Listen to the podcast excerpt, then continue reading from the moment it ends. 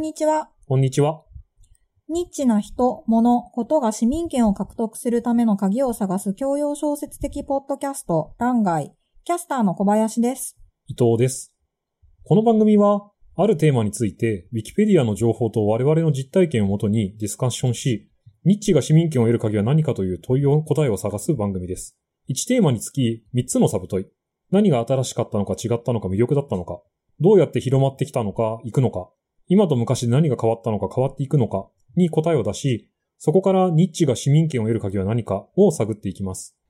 動画像を使ったメッセージングサービスについてお話しする、第4回最終回ですね。です。で、まあ今回動画像というものが、えっ、と、今後広まっていくところの鍵っていうのが何だったのかみたいなところをお話ししたいかなと思っております。うんうん。まあ最初なんか、それぞれの感想を述べる感じがいいかなと思いますが、感想というか、えっ、と、こう、これが鍵なんじゃないかなみたいなところを話すのがいいんじゃないかなと思いますけれども。うんうん。まあ、そういう意味で言うと、私は、まあ自分がエンジニアっていうのもあるんですけれども、やっぱ動画像っていうものが扱えるだけのパイプが太くなってってるっていうのがやっぱ一番でかいのかなって思ってまして、うんうん。コンピューティングパワーもそうだし、インターネットの帯域もそうだし、あの、まあそれに紐づく料金体系もそうだし、なんかそういうものがリッチになっていくにつれて広がっていくっていうのは間違いなくある流れかなと思っていまして、うんうん。まあそういうのそのイメージを伝送するっていうのが多分、その元々みんなしたくて、で、それをなんかするための手段っていうものを今みんな模索しながら使える道具が増えてってて、いろんなことができるようになってるっていう、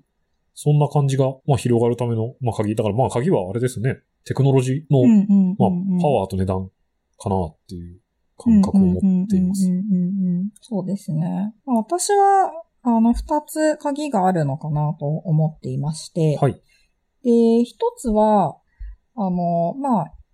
このテクノロジーっていうもの自体の、その、なんか使命かもしれないんですけれども、はい。あの、一部の人たちだけが特別なことができるように、あの、するんじゃなくて、誰もがいろんなことができるようにするっていう、まあ、要はなんか、ツールの簡易化みたいなのがあるんじゃないかなと思っているのと、うん。なんかもう一つ思っているのは、やっぱりクリエイティビティに対する、その追求というか、うん。こういうテクノロジーとか、インターネット系の領域って、なんか、効率化とか、簡易化っていうことはできるけれども、はいはい。あの、何かを想像するっていうことはできないんじゃないかってずーっと言われていて、クリエーションって意味ですよね。そうですね。はいはいなんか、あの、そこに対する反動として、やっぱりなんかよりクリエイティブな方に、あの、動こうとする力っていうのがかかってるんじゃないかなっていうふうに思います。うー。うんん。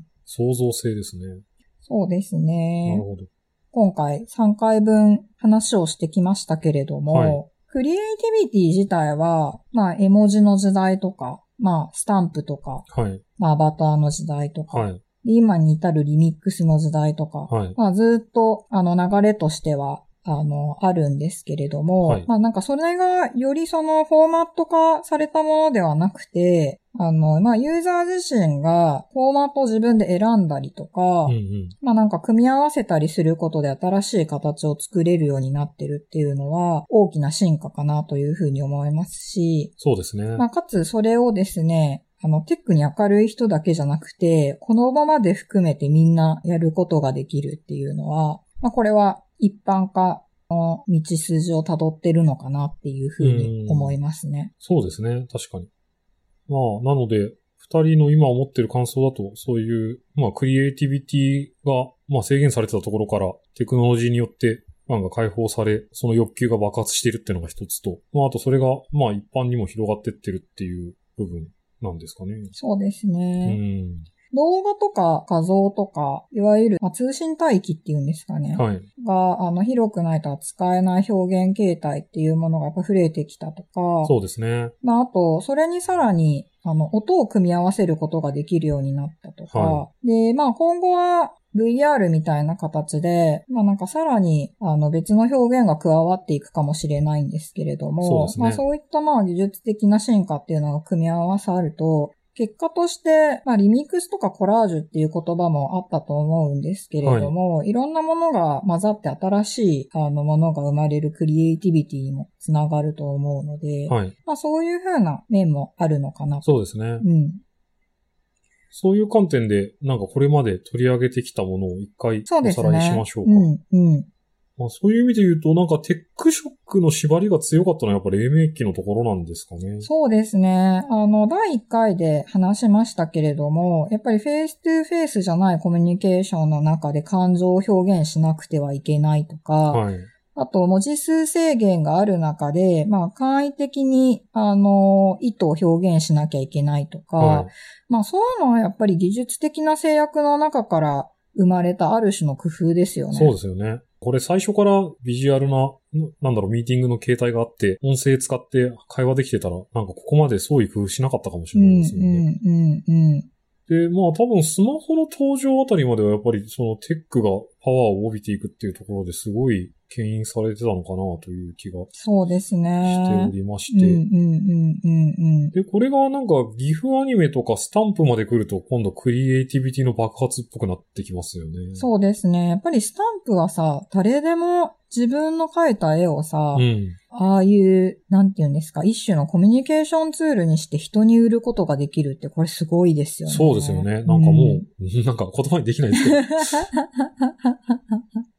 少なくともね、なんかその絵を手売りしてたりとか、まあ印刷できたかもしれないけど、なんうんかシールを売るよりは全然広がり具合が違いますもんね。うん。でしかもうん参加できる人も一般人まで門戸が広がってて。うん。しかも、まあ特別にテクニカルなスキルがなくてもできることじゃないですか。そうですよね。うん。それもやっぱり間口を広げましたようね。ん。で、まあ、間口という意味だと、やっぱりコラージュのところもきっと、なんか、すごく後押ししてる部分で、うんうんうんうん。まあ、既存の動画撮るのはちょっと大変だけど、うんうんうんうん動画に面白いコメント入れたりとか、んうんうんまあ、あと動画を切り張りして、うんなんか面白くするみたいなのはできますから、なんかそれで広がっていくっていう流れですよね。うんうんうん。やっぱり最初は、あの、半径ものを切り張りして、まあそれがちょっといいのか悪いのかわかんないんですけれども、あの、制作物として出していたわけですけれども、はい最近は完全オリジナルの人とかも出てきてますもんね。そうですねあれもすごいですよね。ええでまあなんか短尺であればループで表現できるから、うんうんうんうんなんかその、これも順番は逆だった気がしますけど、短い動画を上げるプラットフォームができたからこそ、なんか短いオリジナルのものを上げられるようになったというか。そうですね。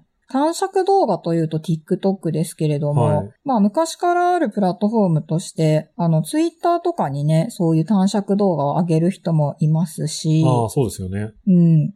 で、まあ、最後、今起こっているところでいくと、多分、共同作業っぽいところがもう一個来るのか来ないのかみたいなところで若干見え隠れしてる感じなんですかね。そうですね。で、まあ、これが、その、実務面の、なんか共同作業ツールみたいなお堅い方から来るのか、うん。まあ、前回話したようなミューズみたいな、おちゃらけたコミュニケーションツール側から広がっていくのかはちょっとまだは全然わからないですけれども。そうですね。やっぱり商業化とかビジネス活動みたいなところを、あの、想定すると、やっぱりある程度その全体のディレクションを取れる人が、あの、いろんな役割を分解して、で、参加者に割り当てるみたいな、いわゆるその、まあ、オペレーションモデルのしっかりしたサービスが必要になってくるんだと思うんですけれども、まあ、一方で、もう純粋にその創作活動を楽しみたいみたいな方面から行くと、まあそういったあのプロセスのところは少し置いておくとして、ネット上に上がってきたものをいろいろと組み合わせていくとか、たまたまネット上で出会った人とその場で何か作るとか、はい。まあそういうふうなことになっていくと思いますし、ええ。両方出てくるんじゃないかなという気はしますけれども、そうですねどっちが残っていくのかなというところですよね。まあ、そんな感じで今までの展望も舐めつつ、まあ、二人の今回の結論は、まあ、テックの後押しと、クリエイティビティに対する、なんか人々の気持ちの爆発というのが、まあ、鍵だったのかなというところですかね。うんうんうん今後のサービスが楽しみです。そうですね。はい。まあ、あとは、あの、いつもおなじみの、今回のテーマに対しての感想のお話でもうんしましょうか。うんうんうん。そうですね。まあなんか、どうなんだろう。私は割と、この辺のところ、かいつまんでしか知らなかったので、なんか繋げてみたら結構流れがあったなっていうのが面白かったんですけど、うんうんうんうん。なんか LINE スタンプは LINE スタンプとして思ってましたし、なんか GIF アニメは GIF アニメとしてしか思ってなかったんですけど、なんかまあね、もともとなんかミューズという前回取り上げたアプリが使いたいから、なんか作ったテーマでしたけど、なんか割と一本通った流れというのが、なんか背景にはあったんだなと思ったところが結構面白かったというか、なんか今後もじゃあこのままなんかこのうねりは続くんだろうなっていう感覚が持てましたね。そうですね。結構こういうクリエイティブの領域って、あの、日本が強いというふうに思っているんですけれども、最近は、あの、中国とか、まあ当然欧米とか、ええ。あの、いろんな地域からオリジナルのクリエイティブが出てくるので、ええあの、まあ、なんかそういうところと、その、やっぱりテックの、あの、力というか、まあ、はい。それぞれの地域でやっぱり得意なテック領域があるじゃないですか。うんまあ、うんそういうものが組み合わさって、あの、どういう風に進化するのかなっていうのは、すごく、あの、気になってウォッチしているところなんですようね。んうん。まあ、あとは、なんか、個人的にはやっぱり自分がゲームの世界には馴染みが深いので、なんかアバターがどうなっていくのかなっていうのは、やっぱりちょっと気になってる部分ですかね。うーん。なるほど。なんかだからちょっと面白いんですよね。なんか今、あの、メタバースっていう言葉も取り上げつつ、フォートナイトをすごくなんかこう、ビジネスの皆さんが面白く取り上げてるっていうのをなんか一緒に体験しているような、あの、勉強をしてるわけですけれども、なんか今回もいろいろ調べてるとそういうのよく出てきましたけど、自分自身の体験談でいくと、キャラクターメイキングをして、特定のなんかワールドに入るって、FF11 とか、うん。いろんな、あの、ゲームがありましたけれど、なんか結構普通にやってたことだったので、それがこう、今になって、なんでしょう。しかも取り上げてるね、元ネタの本も、スノークラッシュって本なんですけど、1992年の本ですから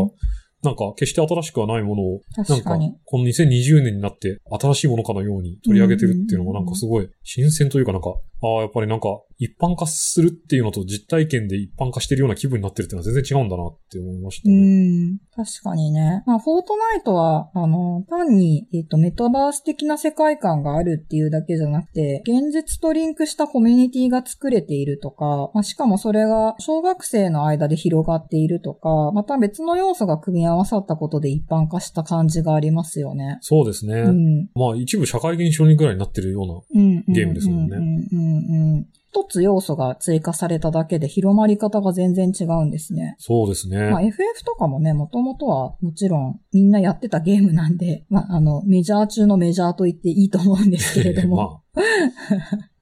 まあ でもね、あの、フォートナイトの広がり方っていうのは結構注目すべきところではありますよあ、ね。そうですね。なのでなんか今後 VR っていうものが、まあやっぱりゲームだとね、なんかその若年層で閉じちゃうんで、そこで止まっちゃうのかなっていう思いもあって、なんかああいうその仮想空間の中でアバターを使ってやり取りするみたいなものが、最後なんか広がってほしいなと思ってる身としては、うん。何かそのいい課題というか、うんなんか、あの解くべきものと、うん。あの結びついてくれるとすごく嬉しいんですけどね。そうですね。大人は結構純粋な、あの、技術力とかに魅力を感じるところもあると思うので、ああ、まあそこが磨き込まれるっていうのは大事かもしれないですね。そうですね。うん。確かに。まあ、そういう意味だとなんか綺麗になるとかそんなイメージですか？まあそうですね。やっぱり色使いとか。立体感とか、はいはいはい。まあスピード感とか、うん。そういうところを大人は割と見てますよね。ああ、確かに。チープなところを想像力で埋めてはくれないって感じですかね。そうですね。うん。なるほど、なるほど。まあ、そういう意味で言うとなんか、今回話してたテックの領域がもうちょっと進むと変わってくるのかもしれない、。かもしれないいですね。うんなるほど。まあ、繰り返しになりますけれども、なんかやっぱ今後が楽しみですね。うん。第4回、ニッチが市民権を得るための鍵は何かについて、二人が出した答えは、通信帯域の広がりをはじめ、画像や動画など、幅広い表現形態を使えるようになった技術的進化、技術的素養のない層を巻き込めるだけの仕組みやツールの簡易化、クリエイティビティの発露の3つです。欄外のホームページではトークテーマごとのコンテンツページを用意しています。チャプター別にスキップをしながら話を聞いたり、画像やリンクなどのトーク内容を補助する情報もあるのでぜひご利用ください。URL は概要欄をご確認ください。また、ツイッターでは皆さんの答えも募集しています。この部分がポイントなのではないか、など、ぜひ投稿してください。またね